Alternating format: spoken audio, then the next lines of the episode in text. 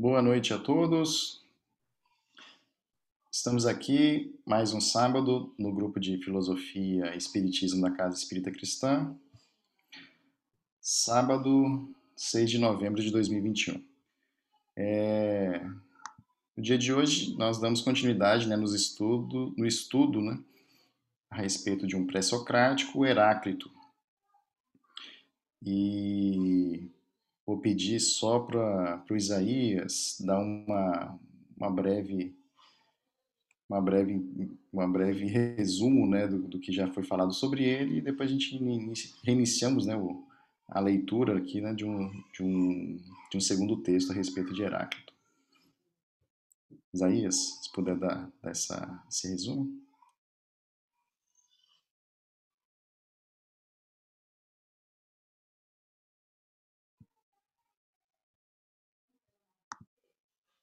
Alô? É, vamos lá. Esse, esse texto é, é, do livro História da Filosofia de Nicola Baniano, volume 1. E a gente vai falar sobre Heráclito. É, esse cara ele tem um papel, papel fundamental na filosofia. É um grego, viveu aí em torno de 500 500 antes de Cristo.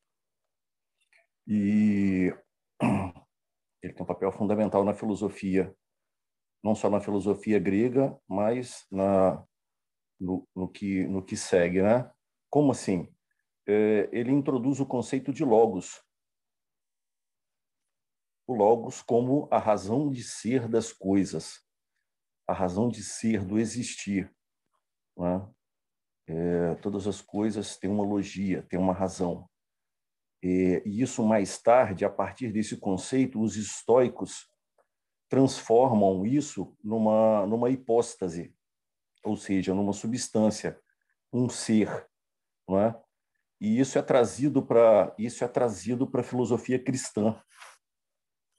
Isso é trazido para a filosofia cristã e a partir do, do, do Evangelho de João, a partir do Evangelho de João, é, no princípio era o Verbo, né?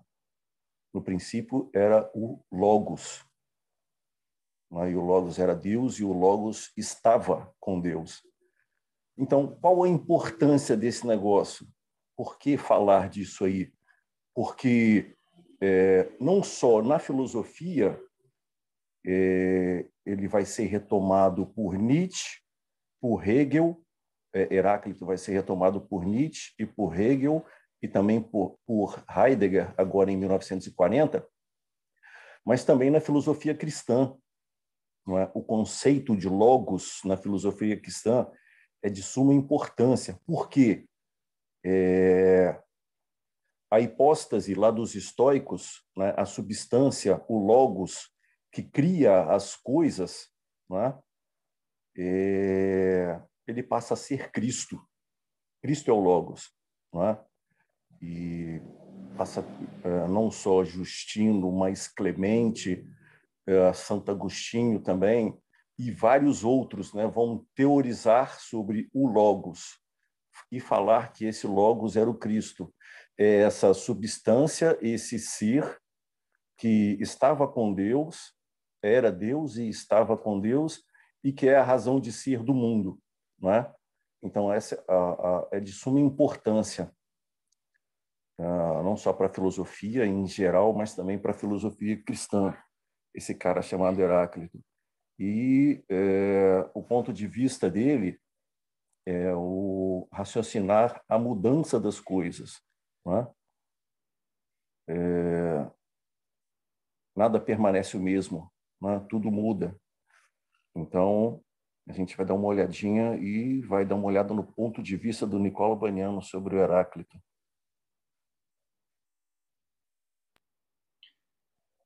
Obrigado, Isaías. É... Podemos iniciar a leitura, pessoal? Alguém gostaria de fazer algum comentário antes da gente começar a, a, a partir do texto?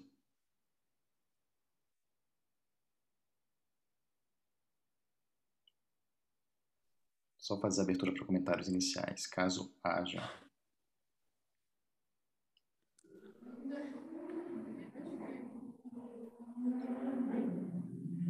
Beleza. É... Fisgar aqui. Edgar, você pode iniciar a leitura da, aqui do texto?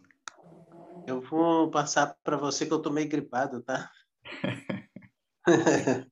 Beleza, eu inicio aqui então a, a, a leitura. Ok, obrigado. Heráclito.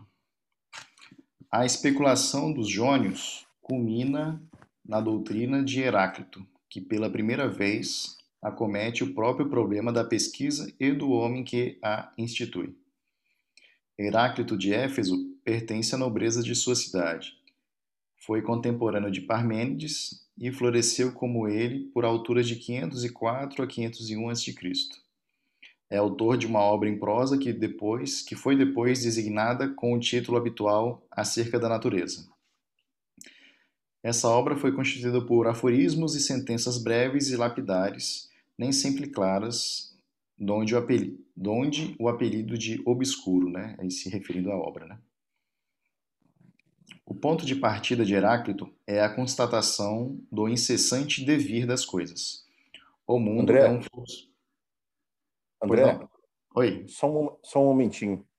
É, a especulação dos jônios culmina na doutrina de Heráclito. Qual a especulação dos jônios? É, qual o princípio? Qual a matéria? Qual a substância é, que dá origem a todas as coisas? Como nós vimos anteriormente, né?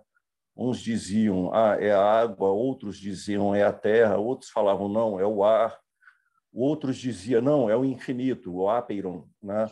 outros falavam, não, é o éter. Então, essa especulação do princípio, o espanto do homem com o mundo levou à reflexão do seguinte: o que é o mundo e de onde vem? É?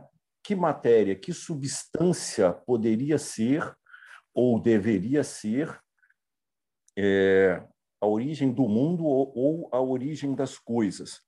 É? Então, essa especulação chega em Heráclito. E pela, pela primeira vez, o homem entra na história não só a matéria, mas também o homem entra na história, a reflexão sobre o homem, né? Não só o sentido das coisas e o princípio das coisas, mas também um homem é, imerso nessa, nessa questão, né? nessa reflexão, tá?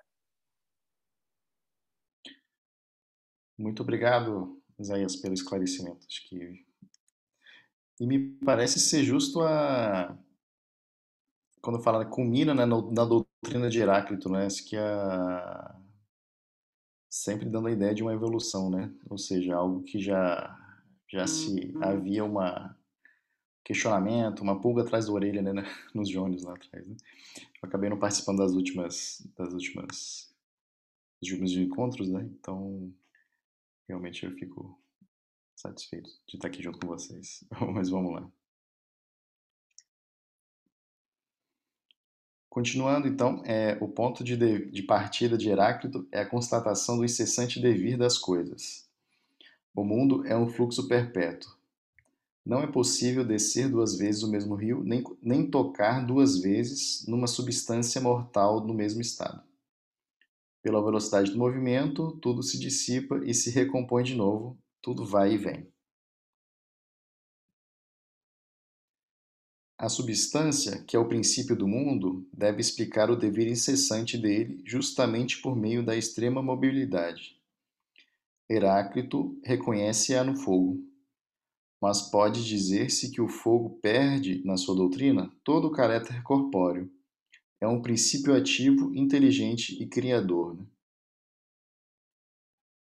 Este mundo, que é o mesmo para todos, não foi criado por qualquer dos deuses ou dos homens, mas foi sempre, é e será fogo eternamente vivo, que com ordem regular se acende e com ordem regular se extingue.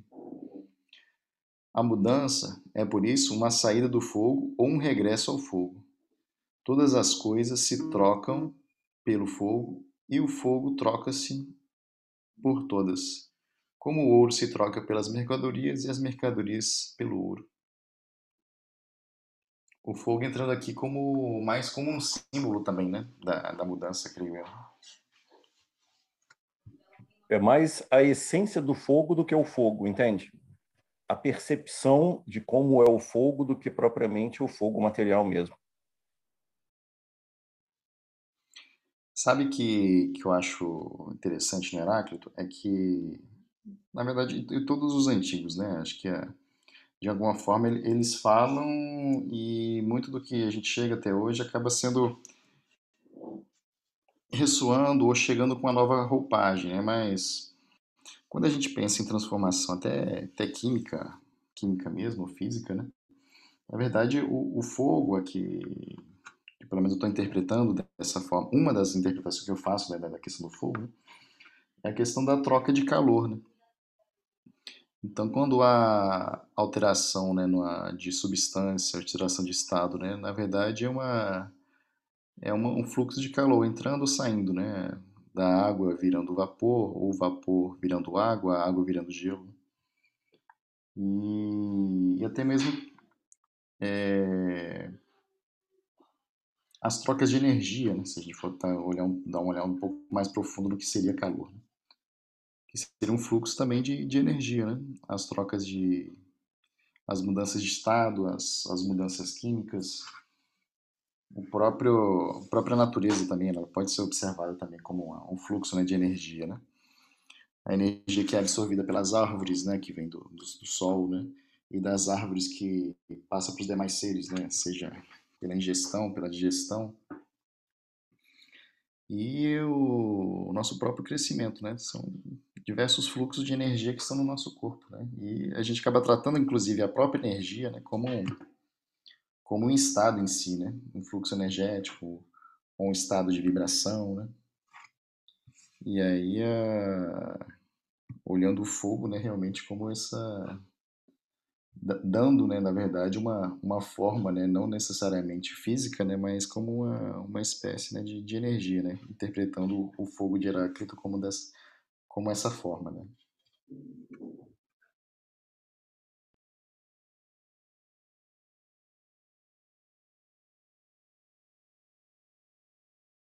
É, o interessante, se a gente for fazer uma se a gente for fazer uma semelhança com a questão com a questão espírita e e perguntar para o espírito o que é a matéria, como existe tudo isso aqui.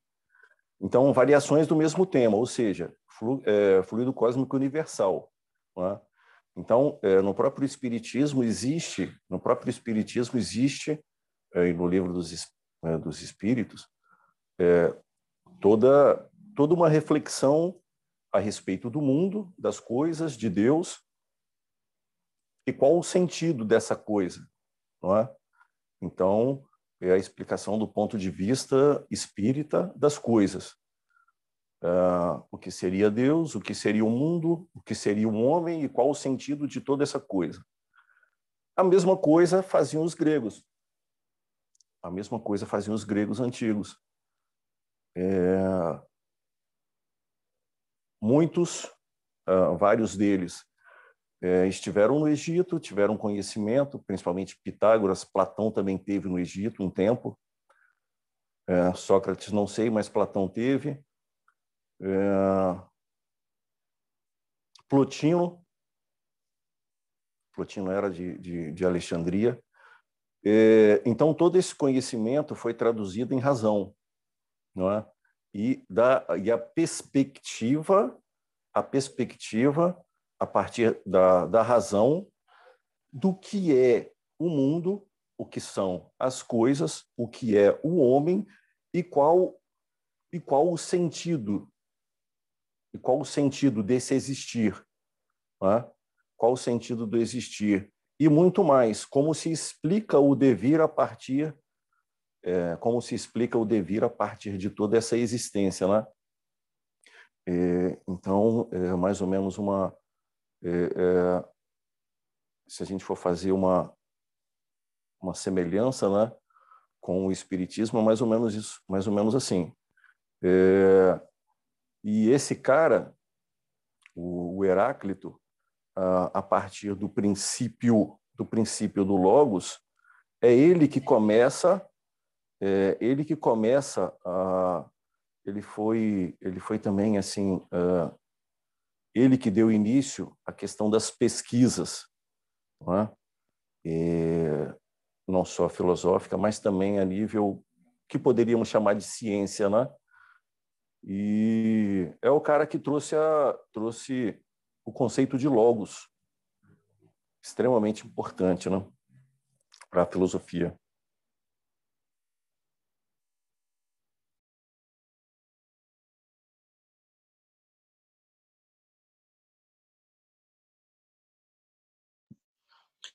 E eu, eu acho interessante também, pessoal, a questão do. Quando fala assim do. Da questão da mudança, né? E do eterno devir, né? Que acho que a. Que a. Acho que traz para a discussão muito do, do, do, que, do que da, da própria natureza das coisas, dos conceitos, inclusive, né? Que é se, se, estamos imersos, né, se somos também mudança, né, quem somos, né, e o eterno devir, né, assim, da, da ideia de que estamos também caminhando para algo, né, que eu acho interessante nessa questão da, da, da, da questão da mudança, né, que é algo que logo antes, né, da, a gente estava meio que discutindo, né, com o que, que é, que, que é identidade, né, e também se estamos imersos né, numa mudança, né, quem somos, né?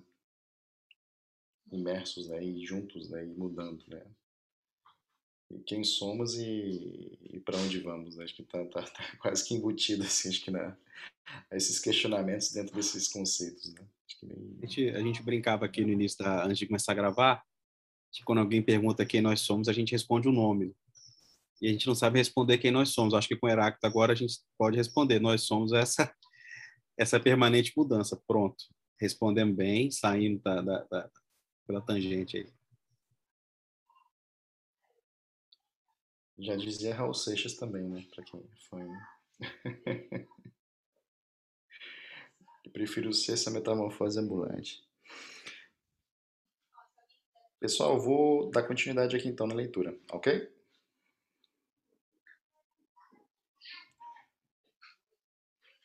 As afirmações de que este mundo é eterno e de que a mudança é uma incessante troca pelo fogo excluem evidentemente o conceito que os estoicos atribuíram a Heráclito de uma conflagração universal, em virtude da qual todas as coisas regressariam ao fogo primitivo. De fato, a troca incessante entre as coisas e o fogo não implica que todas se convertam em fogo tal como a troca entre as mercadorias e o ouro não implica que todas se convertam em ouro.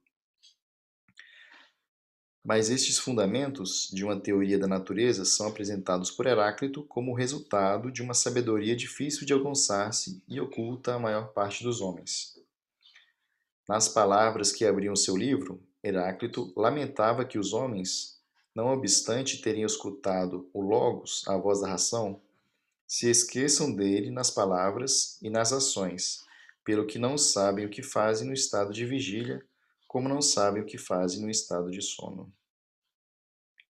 E ao longo de toda a obra corria a polêmica contra a sageza aparente de que dos que sabem muitas coisas, mas não têm inteligência de nenhuma.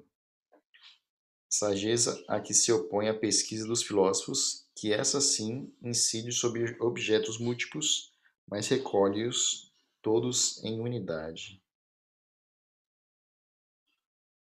Hum. Vocês veem que já tem mais ou menos uma crítica, me, parece, né? Como se fosse uma, uma questão do próprio. De, de tempos em tempos acaba meio que aparecendo, né? Quando a gente fala a respeito de um, de um esquecimento, né? E acho que quando fala assim, né? É, Heráclito lamentava que os homens, não obstante teriam escutado logos a voz da razão, se esqueçam dele nas palavras e nas ações, pelo que não sabem o que faz no estado de vigília, como não sabem o que, estado, que faz no estado de sono. Acho que é mais uma crítica né, na questão da, da época, né? Apesar de terem escutado a Logos, né? A, a Logos, a voz da razão, não a exerciam nem nas palavras nem nas ações. Né? E aí a importância que ele dá à própria ação filosófica, né? de, pes de pesquisar objetos múltiplos, né? mas entendê-los entendendo e reconhecendo-os né? quando são comuns né? em torno de uma unidade. André? Oi? Quanto a esse ponto, é, você falou, não obstante terem escutado o Logos, a voz da razão, se esqueçam dele nas palavras e nas ações. Como assim? Tem um texto sensacional de, de Heidegger sobre justamente o fragmento 50 de Heráclito, que fala fala fala dessa parte, né? E, então, para Heráclito, é, o logos é, o logos ele não está só no conceito e no pensar, né? Só no, no pensar e no conceitual. Ele é logo. Não é só razão, ele é também falar, dizer, propor. Como assim? É trazer da razão para o mundo. Da forma como você pensa, você existe. Da forma como é a razão, você deve também falar e existir como. Percebeu a coerência? Não é? É... é de tratar não, não apenas como uma razão em si, né? mas assim, aquilo que você estava falando, como a própria substância, né? Exatamente. É... Como, como é a razão, assim como é a razão né, no, no pensar de Heráclito, e todo o sentido de existir, o homem também deve ser assim. O homem deve estar nesse sentido do existir, entende? Ele deve encontrar-se é, nessa situação e não só não só escutar a voz da razão, mas também falar e viver e viver como tal, não é? Então, para como é que é. É Lourenço, pode falar, Lourenço. Oi, gente. Tô um pouquinho envergonhada aqui. Tô só, tava só pensando alto e resolvi compartilhar com vocês. É, pensando assim, faz muito sentido essa associação como Jesus seu logos no cristianismo, né? Sobre essa absorção, que além do que o Isaías falou lá no comecinho, de de Jesus ser o Logos no cristianismo pela questão do ser, do existir, da relação com Deus e tudo mais, aqui também faz sentido por conta das ações e da forma de viver, né? E o espírita, mesma coisa. Então, se a gente for incorporar isso para além do cristianismo, mais especificamente no espiritismo, né? É como se reconhece o verdadeiro espírita. Então, a forma de agir, o que você muda com o conhecimento adquirido é tão importante quanto, ou mais ainda, que o próprio conhecimento, né? Perfeito, é isso mesmo, é justamente isso. É, essa, associação, essa associação é perfeita. Para assim como assim como para Heráclito, é, como para Heráclito, ouvir a voz da razão é dizê-la e agir como tal, entende? É... Para o cristão também, o logos você deve viver também o sentido do seu logos, né? Isso é, isso é muito isso é muito interessante. Isso começa toda essa coisa do logos, Jesus como logos, começa lá com João, né? Lá no primeiro capítulo, acho que nas primeiras frases, né? No princípio era o verbo, né? Uh, e tradu do, traduzindo no português se traduziu como verbo, né? Mas uh, no princípio era o logos, enarque, kai logos, é, e quando ele escreve isso, Logos, e principalmente onde ele escreve isso, a princípio seria Éfeso, e justamente Heráclito é de, foi, viveu em Éfeso também, né? era um centro de filosofia. Quando ele escreve, no princípio era o Logos, ele carrega esse Logos de um sentido filosófico tão grande é, que mesmo que não seja a sua intenção, posteriormente, é, existe esse, esse, esse peso filosófico, né? No princípio era o logos. Cara, você, você falar no princípio era o logos na filosofia é uma coisa assim é, é, é, extremamente conceitual. Como assim? Vem dos estoicos a, é, a hipóstase, a criação dessa hipóstase, né, dessa substância. Essa substância ela não é Deus, mas ela emana de Deus. Mas ela também não é homem, porque ela não é criada. Então, o que é ela? Né? O que é essa substância? Né? E aí vem Filon de Alexandria também trazendo dessa mesma forma, é, e o e Justino Clemente é, e vários outros, traduzindo esse sentido de logos e trazendo esse logos como Cristo, não é? O Cristo como não só o, senti o sentido para os homens, não é? é? não só sentido para os homens, na, na, da seguinte forma: é, redimir ou redirecionar a conduta dos homens, né, em direção ao Pai, em direção a Deus, mas também o logos como o sentido do mundo, o criador das coisas, né? Porque é o logos que cria, né? É o logos que manifesta a criação. É... E a gente vai ver isso também, a gente vai ver isso também em Plutino, né? Dessa mesma forma. É...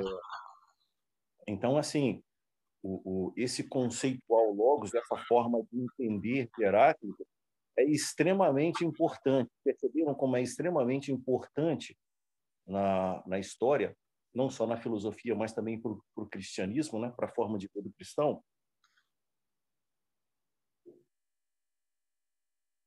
Sim. Eu achei interessante a, a fala da, da Lorenza, né? que é que a, que a, que a questão né, da, do trazer, né, da, da, dessa substância, da hipóstase, é o que a gente entende né, como, como razão. Né? E aí o razão, ou sabedoria, né, ou tudo que, é, que assim, aquilo que a gente entende né, como o agir melhor, o ser melhor, né, a sabedoria, enfim, é aquilo tudo que está embutido ali, né, humildade, fraternidade, amor, né, e é interessante, né, a questão de como determinadas figuras, né, e no, no nosso caso é Jesus Cristo, né, em que a, o Logos, né, como a gente estudou anteriormente, né, o Logos ser Jesus, né, o Logos, né, que é a, a razão, tipo, de uma certa forma, a razão máxima, ou uma, uma razão, né, a razão substância, né, está estando plasmado, né, então uma, uma, a figura de Jesus acaba sendo não fala assim, confundida no sentido de, de gerar confusão, né? Mas confundida no jeito de se fundir, né? As próprias virtudes que às vezes a gente enxerga, né? Como sendo frutos né, da razão, né? A justiça, amor, enfim. É, humildade, fraternidade, né? Então, assim, é, ele em si, né, como um avatar, né, daquilo que a gente entende como sendo uma, uma sabedoria, né, um ser sábio. Né? Tanto é que, assim, a... Jesus é amor, né? Acho que é uma frase, assim, às vezes simples, né? Mas que quando a gente pensa como dentro de um logos, né? Onde você entende aquilo como, às vezes, uma substância, né? Jesus é amor, né? Logos é amor, né? Algo que engloba mais. Né? E aí eu, eu fico pensando muito nesses... No, nos seres, né? Mais sábios, né? Que passaram por aqui, né? Que muitos deles, né? acabam sendo justo isso, né? A gente às vezes confunde ou funde, né? As próprias virtudes que a gente busca, né? Busca procurar, né? Dentro da nossa religião, enfim, das nossas instituições, né? Personificados nessas pessoas, né? Jesus é amor, né? Confúcio às vezes com justiça, né? Buda com outros conceitos mais voltados mais para a ética em si, né? Então são pessoas que se confundem né, com, esse, com, com os conceitos que entendemos como universais. Né? E eu acho isso interessantíssimo, né, que, é, que cada vez mais se aproxima né, entre a, o conceito filosófico né, e como aquilo está meio que plasmado né, naquela figura né, que a gente tem na, na nossa mente, na nossa cabeça, né? Enfim, aquilo que, que, que nos é passado ao longo do tempo. Tem uma coisa aí também que me chama a atenção, é, é, é que Jesus, é, naquela, tem uma pergunta no livro dos Espíritos que os Espíritos colocam Jesus como sendo modelo, né? Aí eu fico pensando assim nessa ideia filosófica do, do Heráclito, do devir. Sei lá, Jesus seria o devir maior, vamos botar assim, para nós ver essa ideia, né, do Jesus como sendo esse devir. De alguma forma, ele é o um modelo, é, é aquilo que nós um dia provavelmente vamos ser, me imagino. Sim, Edgar, é, e, e, é realmente, né, quando a gente, até associando, né, quando a gente vai, né, na, aí já também uma, um, um, uma, uma opinião minha, né, que acho que é a questão, né, de quando a gente enxerga, né, aquele atributo, aquela virtude, né, impregnada e sendo às vezes até sinônimo daquela pessoa, né, daquele ser, efetivamente, né, é um modelo mesmo, né?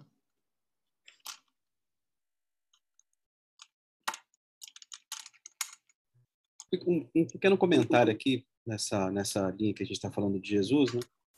Ela, Lourenço colocou aqui no, não sei se foi Lourenço ou Adriano, mas está no comentário aqui, é, de que Jesus como logos faz mais sentido ainda porque no espiritismo ele é, ele é visto como o arquiteto do planeta, né? Ou qualquer coisa semelhante a arquiteto aí no sentido de quem quem bolou a coisa, né?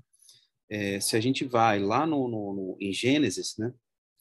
A gente vai ter praticamente é, o, o capítulo, o versículo 1 de Gênesis é o versículo 1 de João, né? É, de uma maneira um pouco diferente, mas ele fala lá de que é, no princípio Deus criou os céus e a terra, em Gênesis, mas lá em, em João ele fala é, no, né, é, no princípio era o Logos, né? Logos estava com Deus, enfim. Mas trazendo essa ideia, eu, a gente já comentou isso em outros capítulos, mas vai que a pessoa está ouvindo só esse agora de que a, a, a tradução correta não seria no princípio, Deus criou os céus e a terra. Seria no princípio, os deuses moldaram os céus e a terra. Reforça ainda mais essa ideia de Jesus ser o logos do planeta, né?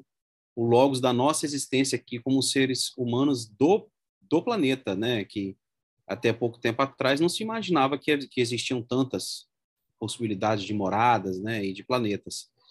Porque o verbo a maneira como é utilizado é moldaram. Então, ele, é, ele pega como se fosse, Emmanuel fala isso A Caminho da Luz, né? ele pega como se fosse uma, uma, uma, uma matéria-prima e ele molda o planeta. Então, ele é o princípio daqui mesmo. Né?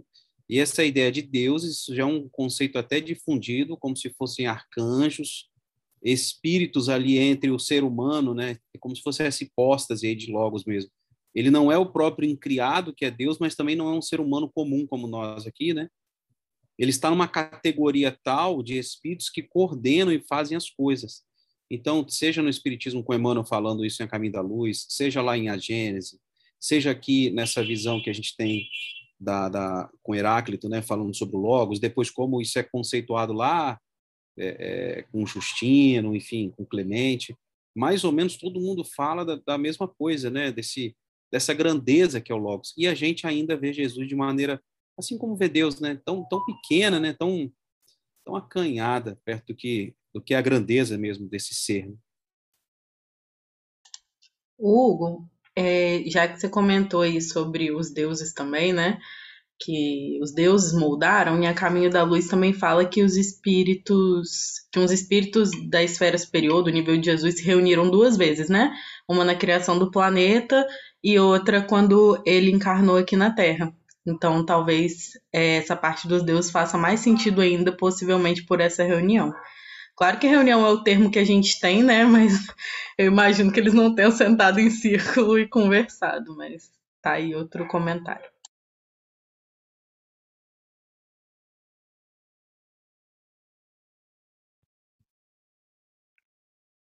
Show, pessoal.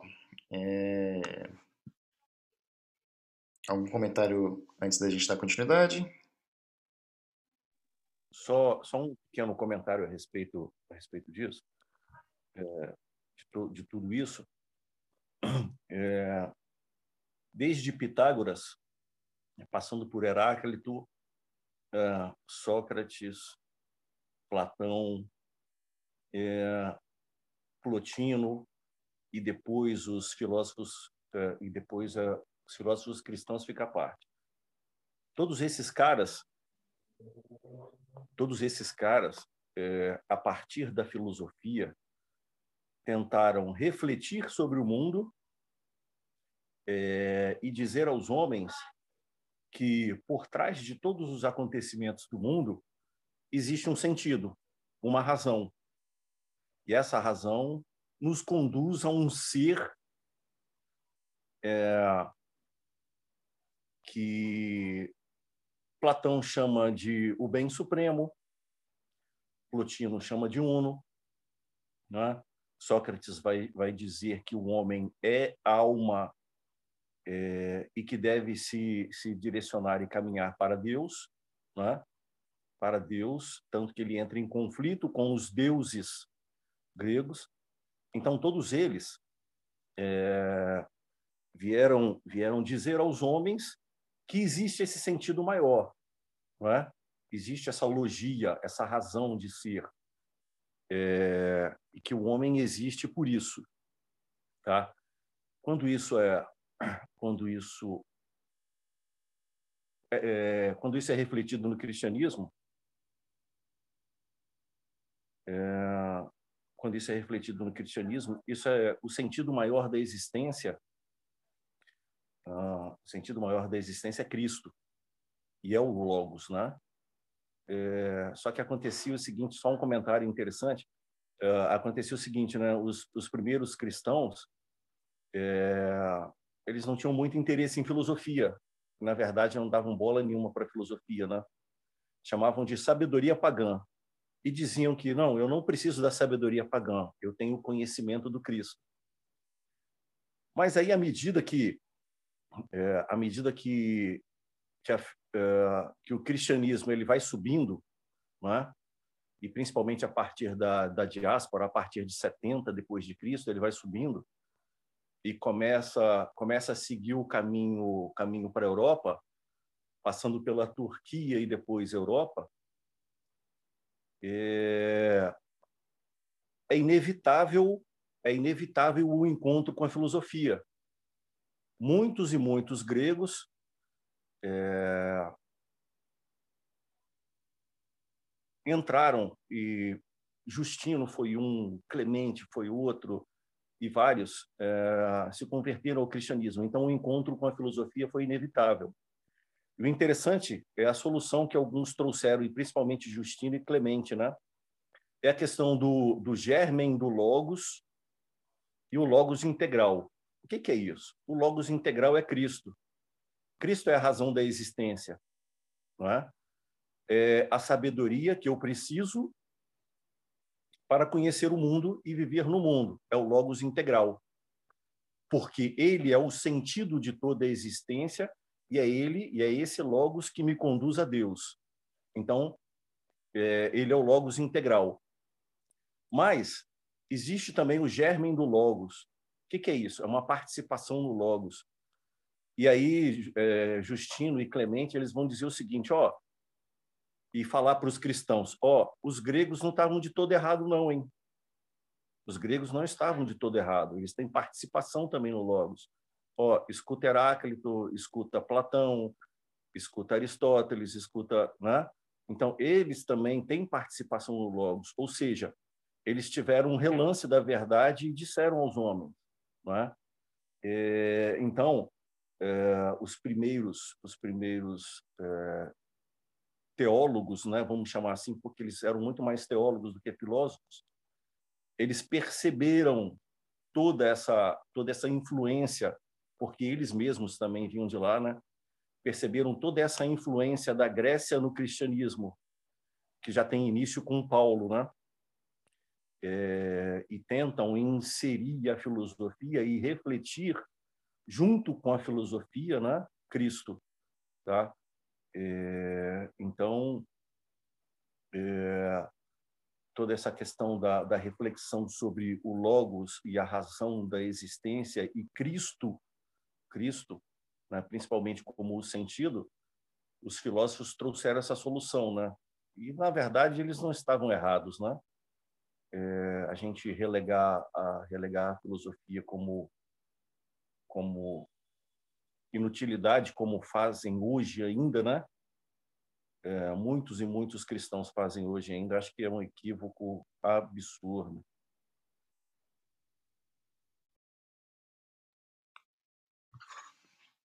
Só, até... uma, só, só uma, um, um, comentário. É, o, o, Cristo, ele foi, ele foi, os profetas, né, hebreus, eles falavam da vinda, né, de Jesus muito antes de Jesus vir, né? É, mas aí, acho que o, o Clemente, o, o, acho que foi o primeiro a falar que, que Jesus, associar Jesus ao Logos, né? É, não sei se foi o Clemente ou se foi o...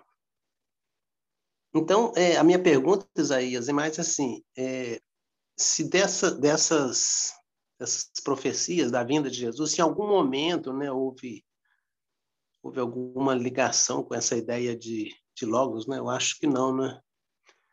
Eu acho que os filósofos, os profetas hebreus, eles, eles não tinham nenhuma ligação com filosofia, não, né? Eu estou te perguntando, na minha suprema ignorância.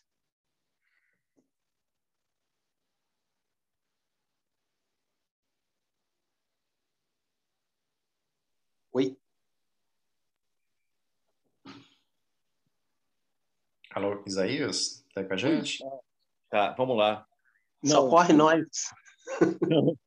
É, se é a relação entre os profetas e a filosofia, não, não tinha muito, não tinha muito contato, não. Pouquíssimo, pouquíssimo contato.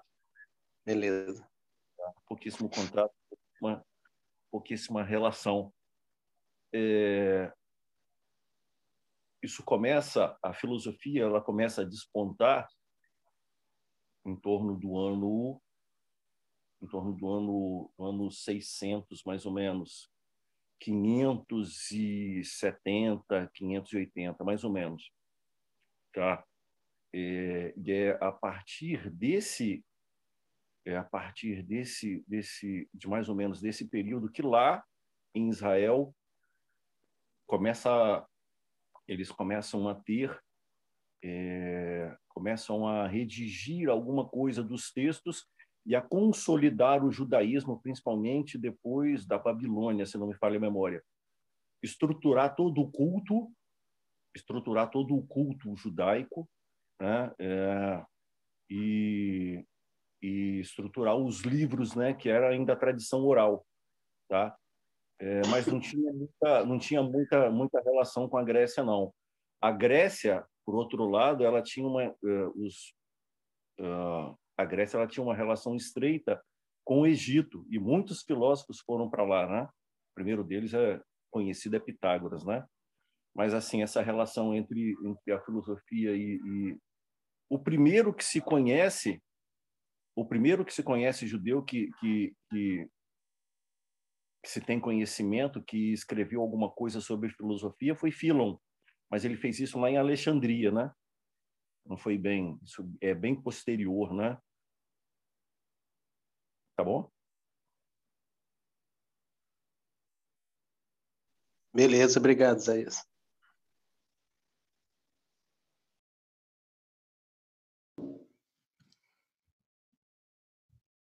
O que eu ia complementar aqui, acho que até a partir da fala do, do Edgar, é que de alguma forma, assim, explorando né, os conceitos né, de, de logos, né, do que é Cristo, né?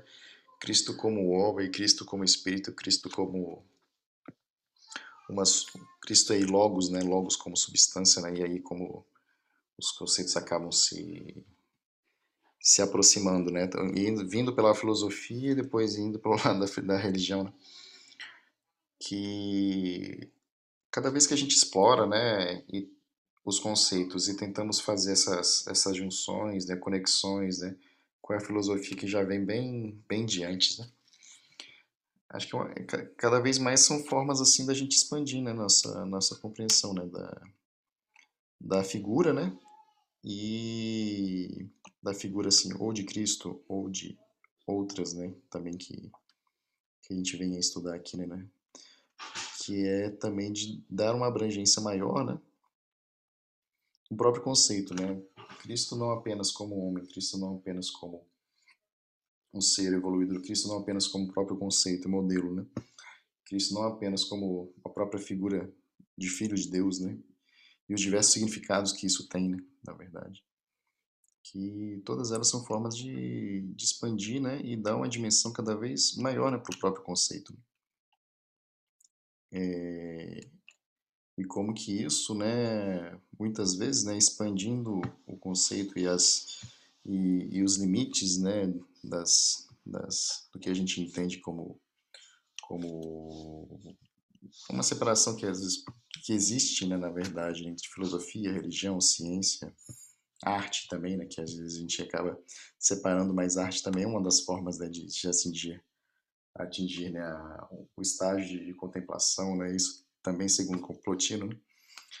mas as diversas separações são separações por vezes didáticas e às vezes até de uma certa forma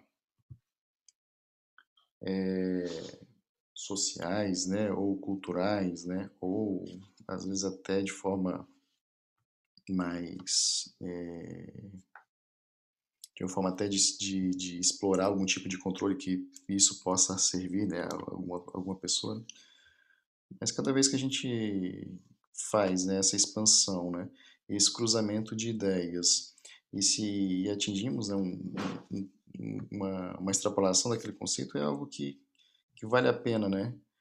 no sentido de enxergar né, que as, as diversas coincidências não são coincidências, os diversos estudos, né, ou religiosos, ou filosóficos, ou científicos, ou artísticos, né, muito provavelmente, né, atingem e visam, né, atingir um outro, um outro estágio, uma outra vivência, uma outra forma de contemplação, né, enxergar mais a si mesmo, né, só para fazer aqueles lembretes né, do, da natureza do próprio do nosso próprio grupo, né, que é tentar explorar a sabedoria e sem ter essas as limitações né, que normalmente acabam já aparecendo por si só né, na, ao longo dos, dos diversos estudos nossos.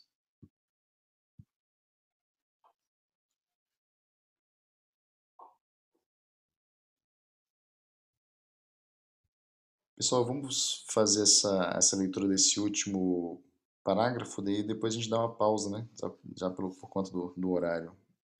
Pode ser? Sim? Sim. Heráclito é verdadeiramente o filósofo da pesquisa.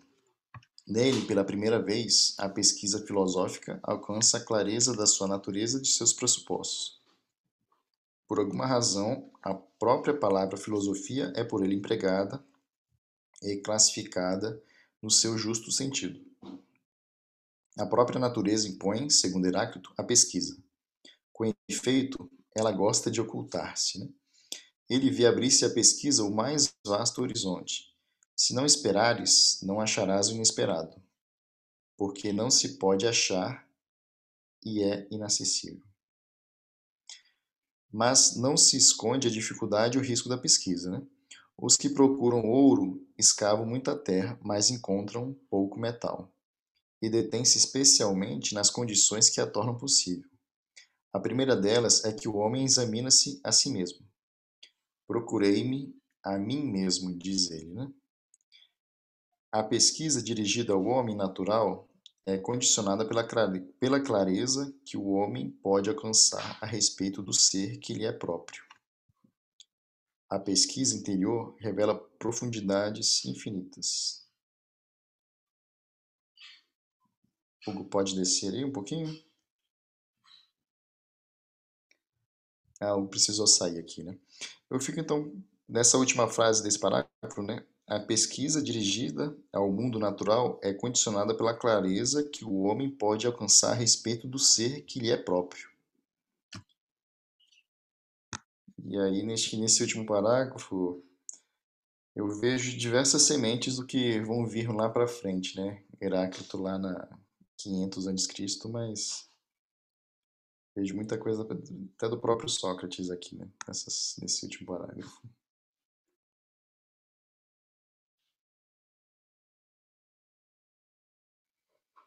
Eu vejo até do próprio Jesus.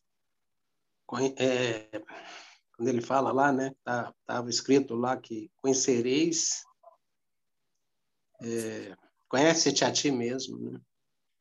Quando perguntaram, fizeram uma pergunta a ele, tal, essa ideia de se conhecê-la é antiga, né? E Jesus enfatizou. Se conhecer. Eu fico impressionado com essa fala aí de Heráclito. Gente, fantástico isso. André? Oi. Só para finalizar aí a frase, é... a pesquisa a pesquisa interior revela profundidades infinitas. Tu não encontrarás os confins da alma. Caminho que caminhares. Tão profunda é sua razão.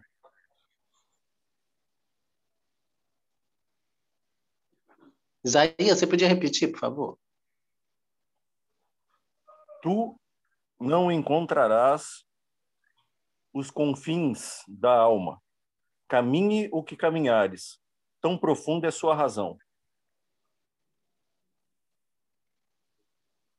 Ou seja, quão vasto, né, é, a, é o caminho interno, né?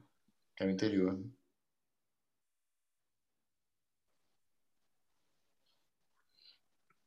Muito legal. Muito profundo. É, é que eu acho bacana assim que aquelas leituras rápidas, né, a, a Heráclito, né, como como filósofo né, da mudança e o fogo como símbolo né, dessa mudança, né? mas a gente não tem o tempo que a gente está tendo agora, né, de, de estreitar isso, né, de ver o quão quão, o quão profundo, né, e o que, que e, o, e o que ele vem a, a nos trazer, né, a questão, né, da, da pesquisa, né, como essa busca, né, incessante até da própria sabedoria, né, e também acho que essa, essas últimas frases, quando fala a respeito, né, da... A primeira delas é que o homem deve examinar-se a si mesmo, né, acho que é procurai, procurai-me, procurei-me a mim mesmo, né, ou seja, assim, né, a, a busca externa, de alguma forma, né, também para Heráclito, né, estava relacionada a buscar, a examinar-se a si mesmo. Né?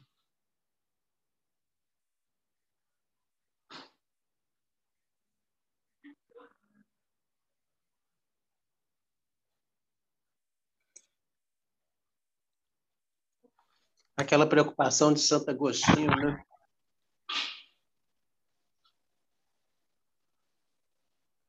Exatamente, exatamente. Não só isso aí, isso é, Sócrates vai pegar essa ponta depois e expandir, né?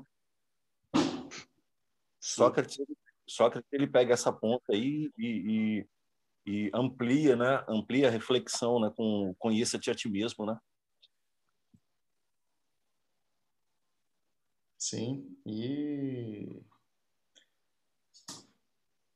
bom pessoal, fiquei bem bem feliz aqui com, com o estudo de hoje aqui. E em função do horário, só vou abrir para alguns últimos comentários antes da gente encerrar e aí damos continuidade aí no sábado que vem a, com relação a, ao texto de Heráclito. Né? Lourenço, Edgar, Isaías, Islene, se quiserem fazer os últimos comentários, a gente faz o encerramento por aqui. Por mim, tudo certo já.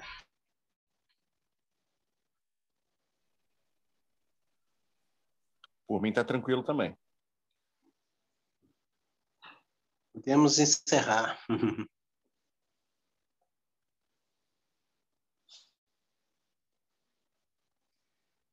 ok, então. Pessoal, é... bom sábado então. Damos por, encerrado aí a, a, o encontro de hoje. E continuamos aí sábado que vem com seguindo com Heráclito. Ok? Um abraço okay, a todos, beleza. bom final de semana. Boa noite, bom final de semana. Valeu, gente. Boa noite. Boa noite.